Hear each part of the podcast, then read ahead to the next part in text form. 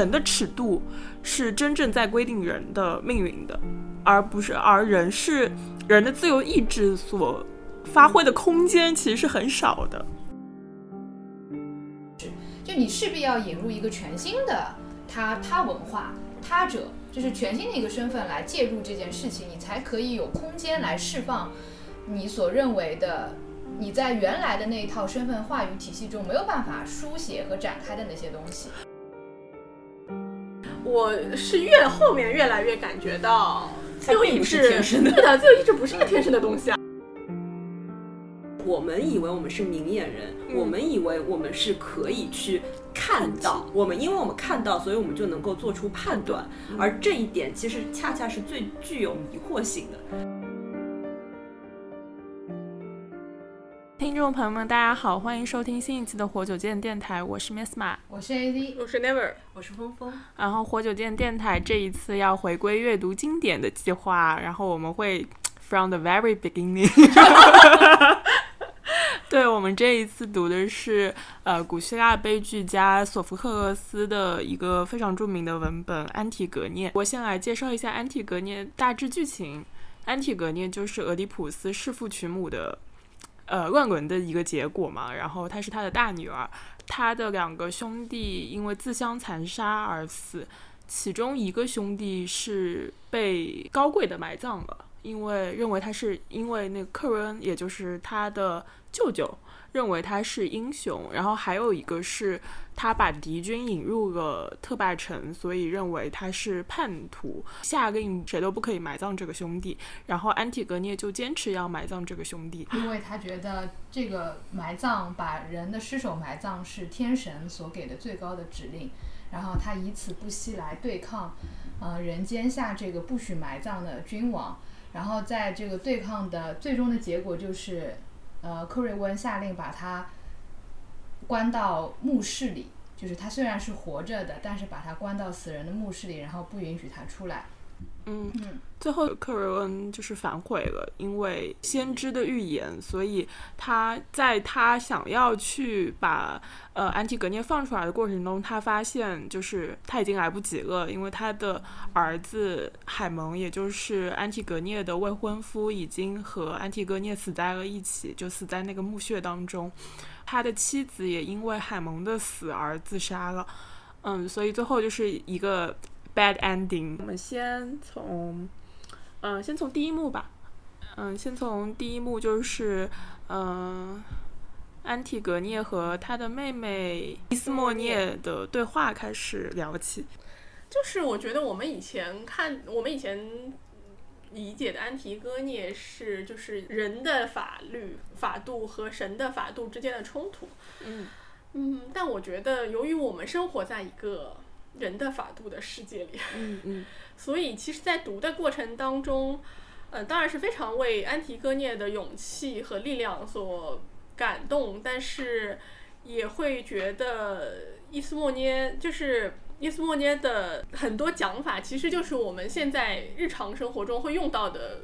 话语啊，就是在我们去劝说他人不要做冒冒风险对的事情的时候，对抗权威，对，就就会用这样子的一套说辞去讲，而且未必是不诚恳的，因为他们两个是亲生姐妹，在这样一个重大事情之前，伊斯莫涅应该是发自于内心的希望他的姐姐不要去做这些事情，所以我觉得在读的过程当中，嗯，是可以体会到安提戈涅的神性和伊斯莫涅的人性。就是伊斯莫涅最后一句话，就是他说：“你要去就去吧，你可以相信你这一去虽是愚蠢，但你的亲人却认为你是可爱的。”就是他心中也是有神的法度的呀，他也是知道这件事情，呃，是对的。可是同时他又被恐惧所所紧紧的攥住，不仅仅是法律的恐惧，还有男人和女人，就是他会他会说我们是女人，我们。在古希腊，对吧？我们是女人，我们不应当做这样的事情，就是会对伊斯莫涅产生一些共情，也也也可以理解这个这个悲剧的悲剧性，就是它的悲剧性其实恰恰就在于，嗯，这个当中的一个这个矛盾是很难很难去调和的。就是我觉得我们以前一直在考虑的可能是谁对谁错，谁高谁低。好像我们好像有的时候我们会觉得，嗯，我以前会看的时候，我会更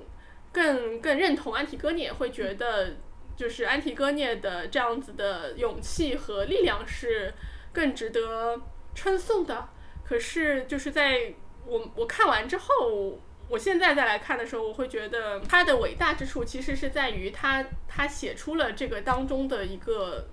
这个矛盾是没有办法去解决的。你要么通过死去做对抗，其他的就别无他法。我不知道 A C 朗读了伊斯莫涅之后有什么想法。我觉得伊斯莫涅是我之前读这个故事里就是时常被忽略的一个角色。对，因为里面的女性角色，你看这个，呃，安提格涅也好，包括最后的自杀的海蒙的母亲也好，都体现出了极度的决绝，然后义无反顾，一个非常强硬的某，就是就像前面 Never 说的，具有好像神性的光芒的那一个瞬间。可是伊斯莫涅在我读完之后，我就觉得他为整个的，呃，如果说 Miss 马会讲到的关于人的尺度的完备，它实际上提供了另外的一个侧面，就是说其实也有女性是这样的，是像伊斯莫涅一样的。就是我们当然需要称赞 IT 格涅，但是我们也不必谴谴责伊伊斯斯莫莫涅。对，我我倒是觉得，其实像伊斯莫涅和那个海蒙的母亲这样的角色，其实是古希腊神话呃悲剧里面更多的。你你记得那个俄狄浦斯的老婆就是那个嗯耶耶尔卡斯特一样嘛？就是我们也会去做对比，就是面对同样的命运的时候，俄狄浦斯是他选择了承担他的命运，可是呃伊尔卡斯特就是选择了自杀嘛。就是我觉得在这个书里面，或者是在索索福克罗斯笔下，其实女性大部分都是这样子的角色，她们好像很顺从于她们的命运，她们就是历史上的一个隐形者。嗯，像安提戈涅这样子的人物，其实是非常非常少见的。包括如果我们去把整个女性形象去引申开来的话，我我觉得男性作家们是对于这些女性形象赋予了更高的神性。嗯嗯，就像安提柯涅，还有什么？你们记得那个，嗯美迪亚，啊，对对对，美迪亚，就是他们把男子没有办法做到的东西，嗯附附加在了一个女性的形象上，然后把它写出来。我不知道这样的女性形象是否但真实在历史上存在，可是就是就是，我觉得我觉得这个是一个超越性，他们可能会觉得男子可能做不到，嗯嗯就反而可能女性可能会在这个情况下爆发出更大力量，包括什么阿伽门老婆，嗯嗯，就是女性在在顺从命运的情况下，但同时由于她们女性的力量和就是那个母性的东西在之后，她们反而爆发出了更强烈的力量。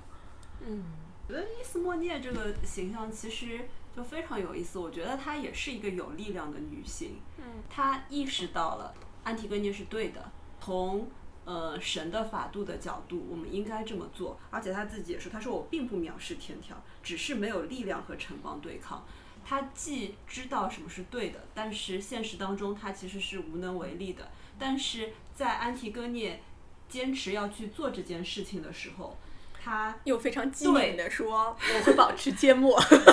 对，你也要保持缄默哟。就是那你就去做吧。其实也给了他一定的就是鼓励，就是你要去就去吧，你可以相信你这一去虽是愚蠢，你的亲人却认为你是可爱的。他在情感上其实还是给了他一点点支持。后来就是事发了以后，就是当安提戈涅被抓，然后安提戈涅承认这一切，而且 o n 是觉得他们就是姐妹俩是一起来做这件事情的。然后在这个时候，伊斯莫涅他并没有退缩，他并没有说这件事情和我无关，我完全都不知道，而是他说是我也是一道参与的。嗯然后他希望和安提戈涅一道去承担这样的一个分担这个罪过。罪过，或者说承担这个后果。对啊，就是伊斯莫涅更像我们普通人，对，就是就是，其实我们很多时候我们是知道什么是对，什么是错，但是是不会觉得对的，我们没有力量去做。然后看到有人有力量去做，其实我们默默的是会给他点赞的，我们是会觉得哇，那你就去做吧，你这样做真的是太棒了。而且他甚至比我们普通人做的还要多一步，就是在真的这个普通人，这个呃勇敢的人，他落难了以后，他还愿意去站在他这一边。嗯嗯就这个其实就已经超越，也是超越了普通人的这个女性形象，还是被赋予了超越于普通人的那个力量。可能是因为他们都是俄狄浦斯的儿孩子吧，那我觉得有一点关系。对吧？嗯，因为其他的人其实更多的真真的就是像海蒙的母亲一样，嗯就是他们的生死其实是就是因为他们的家族 而而决定的。嗯，这样想到我们今天晚上会讨论的那个俄狄浦斯是不是英雄那个问题，然后因为我们都认为俄狄浦斯是英雄嘛，然后因为就是他的女儿们是英雄的后代。干嘛儿子呢？哦，这个儿子是因为就是俄狄浦斯给他们下了诅咒。对啊，就是哦俄狄浦斯在晚年，就是因为他是眼瞎的嘛，然后说，呃，就是而且他是有罪过的，所以要给他用的是不能用金银器，要用铁器。嗯俄狄浦斯在晚年已经有点分不清楚了，神志不清的情况下面，他以为是他的儿子们就是对他不好，对他不敬，嗯，所以他就诅咒他的儿子们说，以后你们会用铁器来分。用铁器来分土地，是等于就是会自相残杀的意思，所以他的儿子们就是自相自相残杀而死的。对，所以在这部剧里面，他没有交代的很清楚，就是他们两个兄弟到底发生了什么，知道他们是在争夺，然后一个是守城，一个是攻城。我我我觉得这个也蛮有意思的，就是在因为因为这个等于是呃特拜传说的一个部分嘛，嗯。但是你们看索福克勒斯选择的这些题材。呃，比如他选了安提格涅，选了俄狄浦斯，他都不是传统意义上的英雄，他没有选择就是和特拜最有最有关系的那些传说，比如说七雄宫特拜，然后包括那俄狄浦斯的那个故事里面，他也没有讲奥斯芬克斯之谜，他也没有讲，然后他也没有讲说那个拉伊俄斯的故事，他也没有讲呃俄狄浦斯的两个兄弟怎么样自相残杀，他讲的是俄狄浦斯和安提格涅的故事，然后我觉得这个这个的题材的选择是蛮有意思的。嗯，你能就是因为安提格涅，我觉得在这其中其实，嗯，比如说在特拜的英雄谱系当中，他不应该是一个有呃重要的一个角色，但是、呃、索福克勒斯选择了他，而且把他作为一个呃一个重心一个重心来展开一整部戏剧。他们其实都不是传统意义上的英雄故事啊，就是这些故事都非常的反高潮。这个故事有点像我们中国的传统，《史记》里面曾经有一个故事是《刺客列传》里面就讲聂政嘛，记得吧？不记得你讲吧？就是聂政也是是一个刺客，就是他杀了、我忘了是哪个，就是应聂刺那个聂政应该是战国时期的什么某某个刺客，然后他杀掉了刺杀成功了，刺杀成功之后，但是他当时为了不要连累家里人，他就把自己的脸给划划划破了。然后就是这样子的话，他的家里人就不就不就不，因为他这样他因为他做这样的事情是是要灭门的嘛，那、然后他就为了不要连连累家人，然后就呃呃就是伤害了自己的脸之后死掉了。死掉之后，他的姐姐还是出来认领了他的尸体，然后为他埋葬。就是其实这个我们中国历史上也是有这样一个故事的。然后他们都是轴心时代的故事啊，呃，差不多时代、嗯是差不多时代，他们都是轴心时代牛啊的故事。然后那个这个刺客，其实就是我觉得跟我们当时就是跟古希腊的神话，还有我们的战国时期跟古希腊神话时期确实有一些印证，就是当时也是列国纷争，然后所谓的忠孝其实是不明确的，因为我觉得后面的叙事的忠义是非常明确，就是因为我们后面变变成了大一统王朝嘛，我们就是要忠就是忠。唯一的 only one，、嗯对，但是以以前那个战国时期就是不一样的，你忠他是他当时聂政是为了忠忠诚于他原来的家主，他刺杀了当时的国国君，哦，还是家主我忘了然后，但是他是其实是为了去呃向以前的人尽忠，但是他是不是一个忠臣？如果他在他如果在那个这个法度下，他其实也不是忠臣嘛，他其实是谋杀了他现在的家主。哦很有意思，就是因为就是安提格涅，就是写安提索福克勒斯所处的时代不是民主时期，就是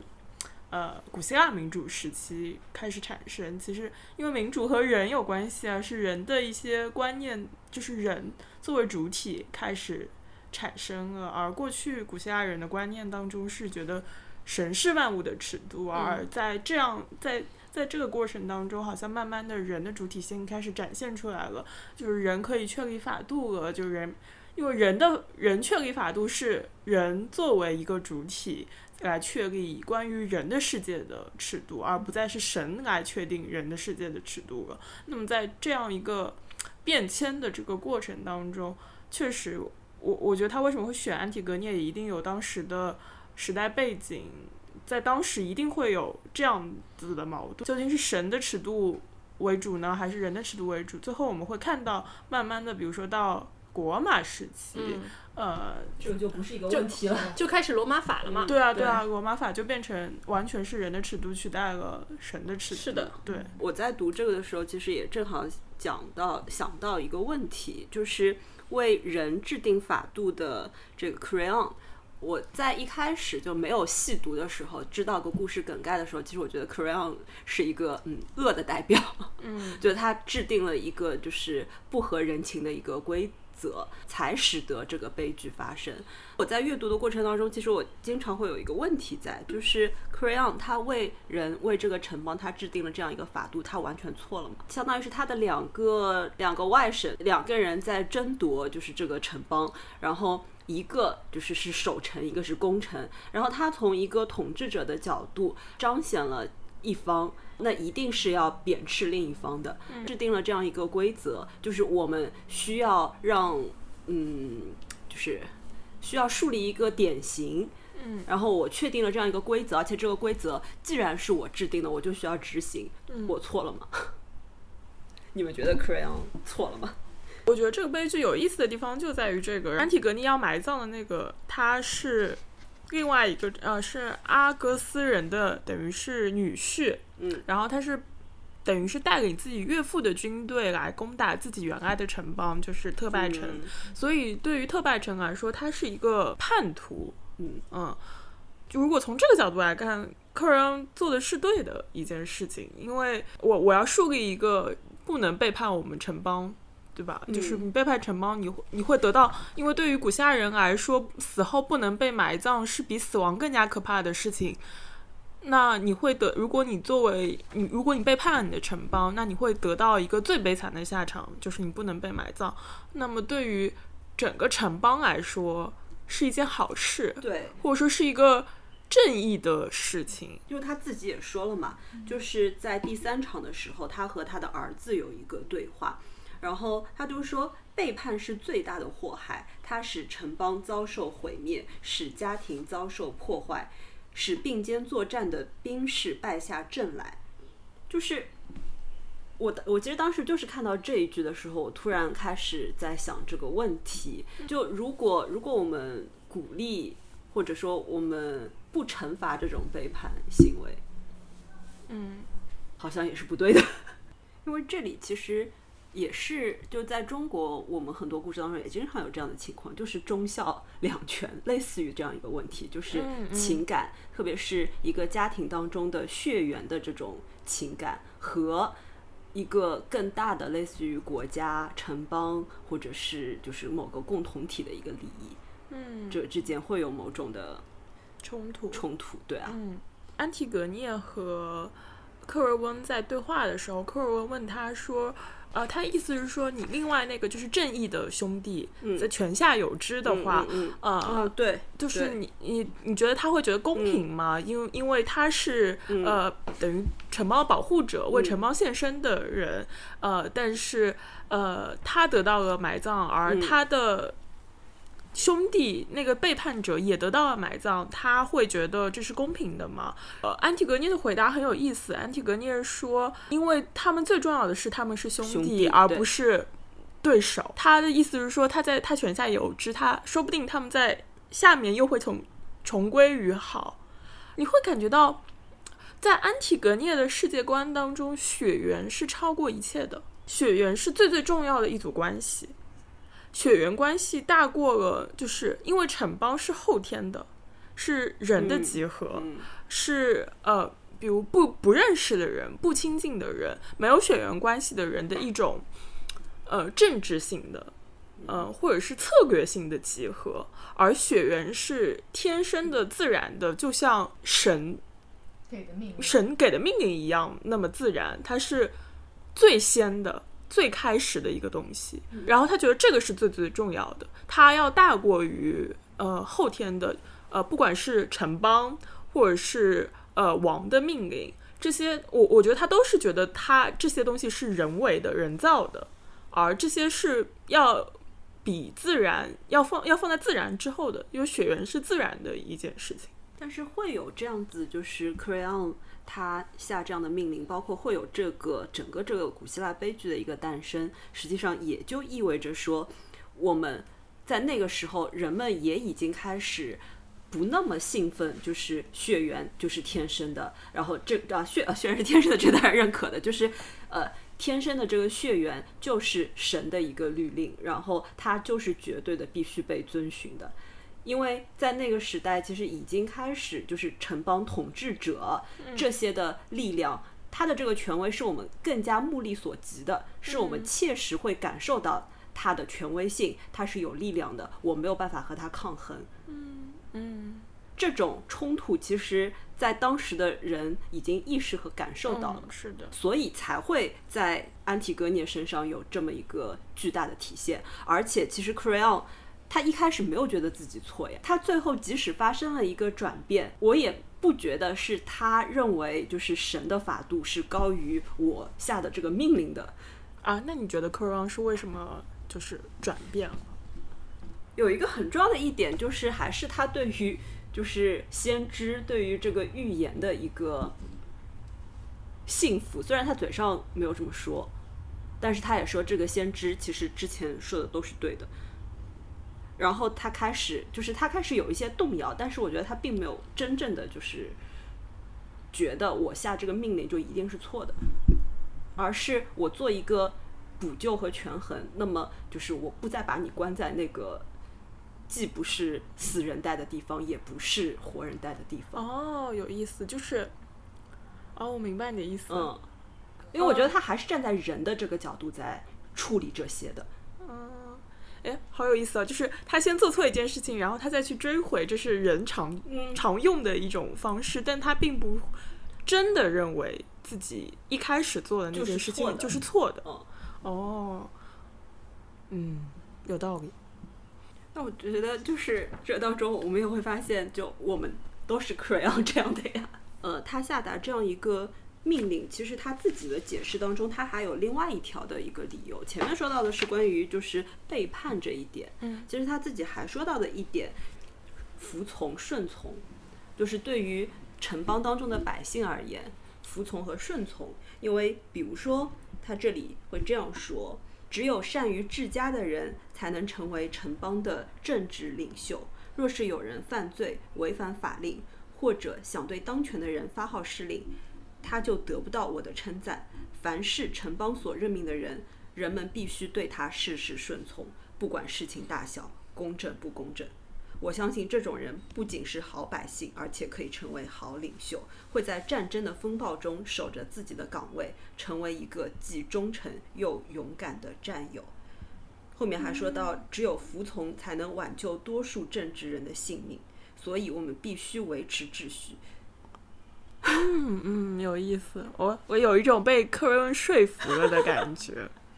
就是你，你真的能感觉到克瑞温是完全从人，然后人作为一个集体，就是然后集体的最大就是最大利益。对，因为集体当中的每一个人，你可能有自己的想法。嗯，你你怎么能知道你自己所理解的就是所谓神的那个旨意呢？那既然你做不到这一点，那么我就告诉大家，就是我们城邦怎么样才是最好的？就是大家都听从于一个人，嗯，而且这个人他本身所拥有的权利也是神赋予他的，嗯，我觉得他们最大的问题是三观不合呀。而且我又想到，这个其实跟前面我们聊的，就是这跟这是一个大战争的时代很有关系，因为强调绝对的服服从。呃尊重。不背叛，嗯然后不强调血缘，其实一切都是为了你能更好的打打赢仗来服务的嘛，嗯嗯，对吧？如果你就是出于血缘的考虑说啊，那他是 我的他的对手是我的兄弟，那我们别打啦，或者我直接认输，那这个仗就没有办法打下去，他们就没有办法保卫或者守护自己的城邦，所以这个我觉得可能是科尔温他作为一个。作为一个城邦的领袖，作为一个在战争中取得胜利的人，他所践行的那一套价值体系和呃，安提戈涅作为一个女性，她生活在家庭的这样一个氛围中所践行的那一套价值观，其实是完全相悖的。嗯，所以才会产生这样的冲突，因为他们整个生长出来的环境，他们所认为最正确、最重要的、最处在第一位的那个价值观，它就是不一样的，它就是相悖的。嗯，然后当安提戈涅他他的父亲兄弟全部死去之后，他就被从那个家庭的环境中剥离出来了，他被投身在这个城邦的大的生活中，他忽然意识到他需要服从于这个城邦的领袖克瑞温，然后他所给的那个法律又和他过去在自己家庭中所遵循的那一套是完全相反的。啊，所以他们俩才会有如此激烈的矛盾，而这种矛盾实际上是不可调和的。嗯嗯，哎，这个不可调和，我就会想到，因为前面讲到，其实都处在轴心时代，而中国我们的整个统治的一个逻辑，不就是家天下嘛？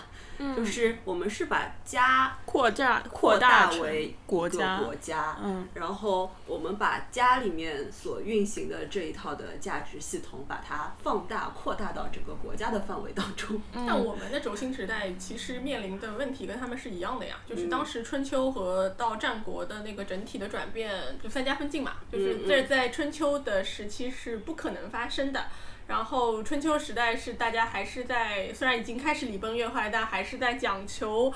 就是这一套封封建的这个制度的，就是这个就是孔子一直在怀念的这些东西吧。然后，所以而且孔子其实是生活在整整个春秋时代，虽然他所以他他奉行的那套东西，其虽然已经到了晚期，其实还是存在着的。然后到了转型期，就是到了战国之后，这些东西就荡然无存 了。之后，那就有新的法度重新出现。然后，嗯，比如说那个刘邦建建国之后，他再要改成什么郡县制，然后要用什么新的制度。然后这个时候，我觉得后面的其实大家还是为了一个统一，就是呃。大统一的大王朝，就是我觉得大家其实去搞这些所谓的三观和这种价值观，其实都是在在为就是统治者在为了当时的这个统一和稳定来创造出的某种叙事和语境。嗯，对我觉得这个是我自己在现在的时候也会感受到的一些 啊，危险，危险危险啊危险了，剪掉，剪掉，剪掉，不要说到现在。对，不要说到现在。就就我觉得就是就是这样子的嘛，就是我我觉得我们也是经过过一些变化的，就是当我我我我们是受一套教育体系长大的嘛，我们会认为那个东西是非常非常正确的，它形成了我们的整体的一个价值观。但当这个价值观发生变化的时候，我们会意识到，啊，原来我们的价值体系是别人呃灌输，或者是你在过程当中去形成的。我我其实已经觉得。新一代的人，或者是就是其其实已经有一些很大的变化。嗯，我我我想接着 A C 前面讲的，就是关于一个女性她本身属于家庭，嗯然后我我我觉得。就是她启发过我，让我想起我前面问的那个问题：说为什么是一个女性来反抗一个君主？为什么要选择是安提格涅，而不是一比如说一个男性去呃要埋葬自己的兄弟？嗯，我我感觉确实是女性，就在这个文本的语境下面，确实是女性更能代表家庭，然后也是女性进入，嗯，怎么讲？从家庭进入城邦，从呃一个属于家庭，然后变成属于城邦的这个过程当中的一个转变和冲突，然后我觉得在女性身上会体现的更加的。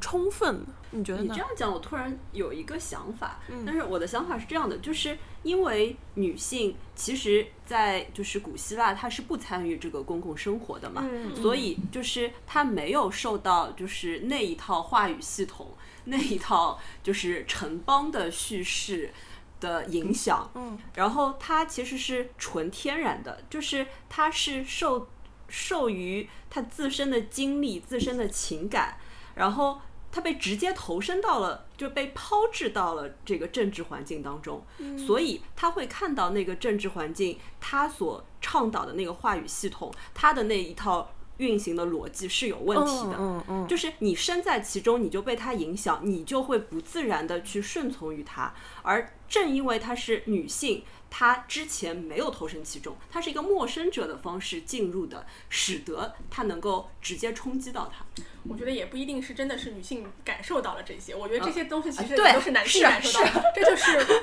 为什么屈原要用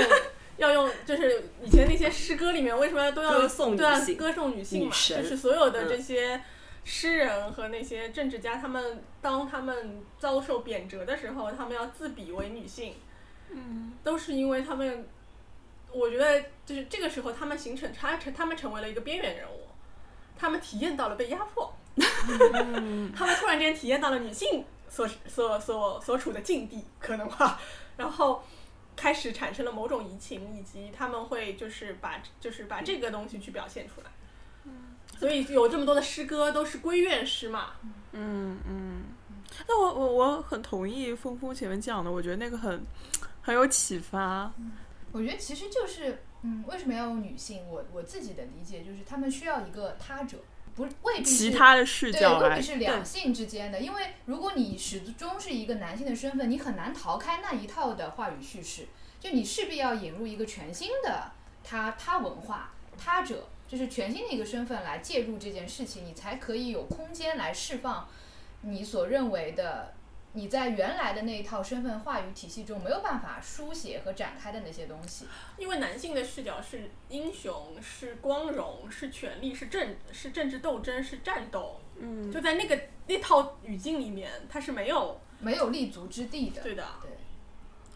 哦，但是很 tricky 的就是，比如说在这个文本当中，安提格涅是进入了城邦的，他成为了这个政治当中的一个部分嘛，一个环节。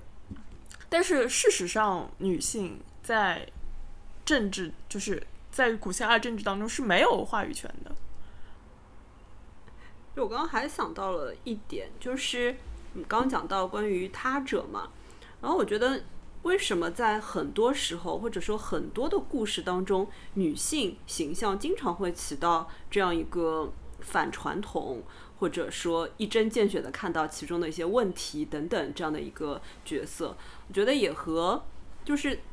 我们一直也有这样的一种观点，就是男性更多的是偏向于理性的，而女性她偏偏向的是感知，然后直接的感知，而这种感知其实有的时候是会非常敏锐和敏感的。嗯，他他会他会意识到就是这种冲突，他会意识到这种变化，然后那包括就是男性当中也会有，然后男性当中这种体现经常就是诗人啊、文人啊这些人，因为他们他们会感受到就某种不同，比较敏锐。嗯嗯，这也是选择女性形象，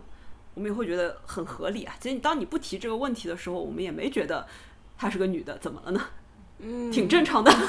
哦，对，就是很？自然的觉得，对啊，而且很自然的觉得，就是一个要埋葬兄弟，就是在血缘上面，更对啊，就是重视应该是个女的。对，嗯，嗯。这个故事很有意思的是，我能感觉到索福克勒斯还是有倾向的。我我觉得他某种程度上是一个很传统的，像像孔子一样重视礼乐的人，因为不管是俄狄浦斯王还是安提格涅，最后他的落脚点依然是神的神的旨意是不能违抗的，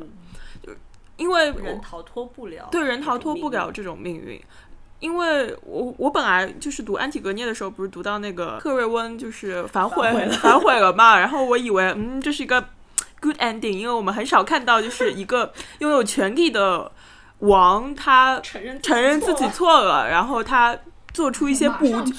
对，做出一些补救的措施，但是你会发现，就是，而且我我觉得他他克索福克勒斯写的很精彩，就是在刹那之间，你以为，而且你发现他的那个时间就这么短，就是在他马上就要去补救的时候，马上就传回来了那个就是。呃，死亡的消息，所以我觉得就是索福克勒斯还是会，我我你们你们能感觉到吗？还是说，就是可能只是我自己的偏见？就是我还是感觉到索福克勒斯是更倾向于就是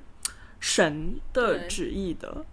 就是他觉得就是敬神这件事情是更更重要，或者是神的旨意或者神的神的尺度是真正在规定人的命运的，而不是而人是人的自由意志所发挥的空间其实是很少的。在读古希腊悲剧，包括古希腊神话的时候，其实经常就会有这样子的一种感受，就是命运是不可逃脱的，嗯嗯神的预言是不可能改变的。无论你这个当中赚了多少万，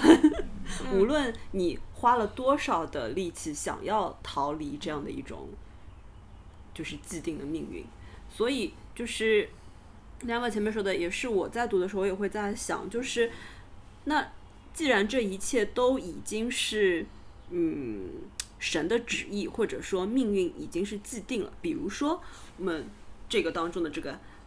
海蒙这个形象，嗯，那他其实是自己选择了自杀，他是选择了自杀，但是他的这个自杀又是被神所预言的，嗯，我觉得这当中很矛盾。那海海蒙这个人，他是自由的吗？很有意思。啊，但是我觉得海蒙不是不全是为了他殉情哎，他是他杀是他是他一气之下刺向他的父亲，然后然后他追很悔，后很后悔，对，然后自杀的。其实俄狄浦斯也是一样的呀，对吧？就他觉得自己是有自由意志，我可以逃脱，然后我就做了很多事情，非常努力。而且越逃脱越实现了自己的命运。这个要回到古希腊的嗯命运观里面去了嘛？我觉得命古希腊命运观里面人是没有所谓的自由意志的。我觉得这个是，我觉得自由意志这件事情是我们现在人非常在意的一件事情。我是越后面越来越感觉到，自由意志天生的对的，自由意志不是个天生的东西啊，它是一个就是这个概念也是，对啊，这个概念也是我们现在这些我们受到了现代的教育之后，我们才产生的这个东西，就是说我们人是有个自由意志的。我觉得无论是从中国的古典的里面，还是希腊、古希腊的，还有基督教里面的这种背景，都没有自由意志啊。嗯，我我自由意志是一个其实是一个人本位的一个对啊想这件事法。人已经让上帝死了以后哦，那么谁来做主宰呢？那当然是要靠你嗯是自己了。在上帝死了以后，我们才在讨论，而且我们把它习以为常的当做了一个好像是人人都应该有的东西，然后我们再来基于这个东西再来讨论这个文本的时候，我们会想说，那呃我们人是有自由意志的嘛？我觉得啊，我们现在回到经典，其实古希腊时候都还没有，就是当时还已经有很多很多的宗教了，然后可能是时候还在处在在自然神嗯、对啊多神崇拜，那个时候，其实我觉得人当时是非常非常脆弱，我们还在 survive 的情况下，那个时候是非常依存于整个天道和自然和神明。我我们是会把自己的权利就双手奉上给到神明去去左右的，我们不需要自由意志。倒是，你不觉得自由意志是个很可怕的东西吗？但是我觉得也不能完全这么说，就是他们也没有到就是我完全是双手奉上，因为你还是会看到他们就是有努力想要去做些什么，并不是神说那样，那就一定是那样的吗？那会不会是先知对吧？你收了人家的钱啊，然后然后你假传了一个神谕啊之类的，对吧？当然，当然，他的处理方式就是他说这个神谕是假的，而不是说就是我可以违背这个神谕。就我觉得那个时候，其实人还是有自己的，就是一定限度的想要为自己的命运做主，但是，但是经常又发现我们是无能为力的。对于古希腊人来说，在德尔菲神庙上面所刻着的神呃人啊，认识你自己吧。他说的不是认识你自己是这个世界的主宰，或者是这个世界的尺度，而是说人啊，认识你自己吧。你不是神，不要企图做超越人的限度所能做的事情。就是说，人在自己的限度当中是有自己可以做的事情的，就是人是有自由度的。但是最终的、最终极的那个决定人的命运的那个东西，不是人自己，而是神。神划定了一个界限，在这个对对对界限里面你是可以自由活动的。对对，你你就是像那个基督教其实也是一样的，就是嗯基督教一直在讨论的问题是，就他他所谓的亚当和夏娃的罪，是因为他们吃了智慧果，那个智慧果是判判断是非果，对嗯，就是呃，上帝之所以要惩罚亚当和夏娃，不是因为他们拥有了自由意志，而是因为他们就是当他们服下了那个智慧果之后，他们就要去判定什么是对错了，而这个东西是由上帝来决定的，不是由人来决定的。嗯，这个是基督教的传统里面认定的人，我们所有的人身上的罪恶。但是我自己就是后面我我第一次听到这个事情的时候，我是非常 offend 的，嗯 我是会觉得啊，怎么了？我凭什么不能决定什么嗯是对和错的呢？嗯但后来我觉得，嗯，可能是随着年龄渐长和很多的事情的经历之后，后来我就发现，确实很多就是大部分事情我是没有办法判断这个事情的所谓的对错的。嗯，就是对错是确实是一个我所谓的普通人是没有办法去判定的一个东西。但我们人真的就是我我我后来觉得人可能是真的是很有，就是有这个罪是我是在小孩子的身上，就是我觉得小孩子的时候我们就特别喜欢分嘛，就是我们看动画片我们会问我说这个是好人还是这个是坏人，嗯，我们会去判断很想要用二元对立的东西去看所有的事情，包括所有的人，包括连我们自己身上，我们都不愿意去接纳我们身上有有非有的常非常复杂的东西，我可以同我可以既高贵又卑劣。就我我就是这个东西，我觉得这个是我确实是我们所有人身上都背背负着的一个罪恶。嗯哦，讲到这个，我就想到前面峰峰问的那个问题，说为什么，呃，就是戈队长一直在强调谨慎和嗯傲慢，就是其实谨慎和傲慢就是，我觉得有点像 Never 说的人的原罪嗯一样，就是人会。就是不自觉的就开始不谨慎，然后开始傲慢，他想要企图想要越过人的那个界限，就是冒犯神或者是不敬神，然后可能甚至想要变成神，变成呃裁决万物的一个尺度。又会想到，就前面，呃，Never 还提到过一个，就是关于看见，嗯对？吧？就是说，当那个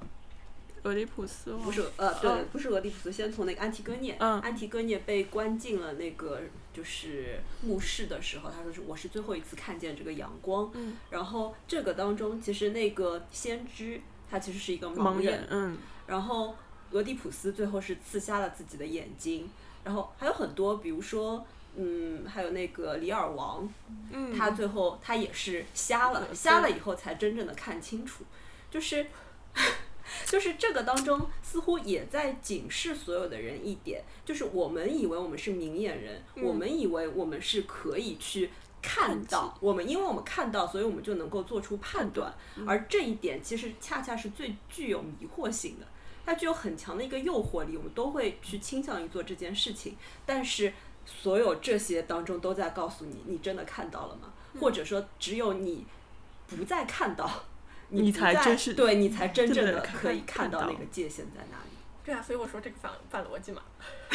嗯嗯而且这个是，我觉得这嗯、这是古希腊神话、呃古希腊的悲剧的厉害的地方。就这个，这个这个确实是我们古中华文化里面很缺失的一个东西。我我们是一个非常非常早熟的文化，我们很早就已经确立了尺度。人的尺度，对，所以导致乃至我们的所有的神话里面，我们所有的这些民间故事里面，我们都有一个正裁确的对最后去裁定一切的一个神，就是我们所有的错误也好，都最后他都会有一个判断，一个一个，比如说那个你只要去拦拦轿子，皇帝就会帮你对啊，或者是清官大老爷就会帮你去解决一切。我我我觉得这个是我们的文化里面一个非常根深蒂固、很克瑞温克瑞温的东西，嗯也是我们非常容易去接纳这些这套叙事的原因。我觉得，嗯，是的，好有道理啊，好深刻哦。我觉得讨论的差不多了吧，嗯，就已经到这个地步了。可以了，可以不再下去就很容易危险，危险了，危险了，因为我接下来想到的都是一些很危险的东西。不能说，不能说。好，那我们今天的讨论就到这里啦，谢谢大家，拜拜。拜拜。感谢收听活久见电台。你可以在喜马拉雅、小宇宙、Podcast、Spotify 搜索“活久见电台”，关注我们；也可以搜索微信公众号“一颗赛艇 YKST” 收听节目。祝你早安、午安、晚安。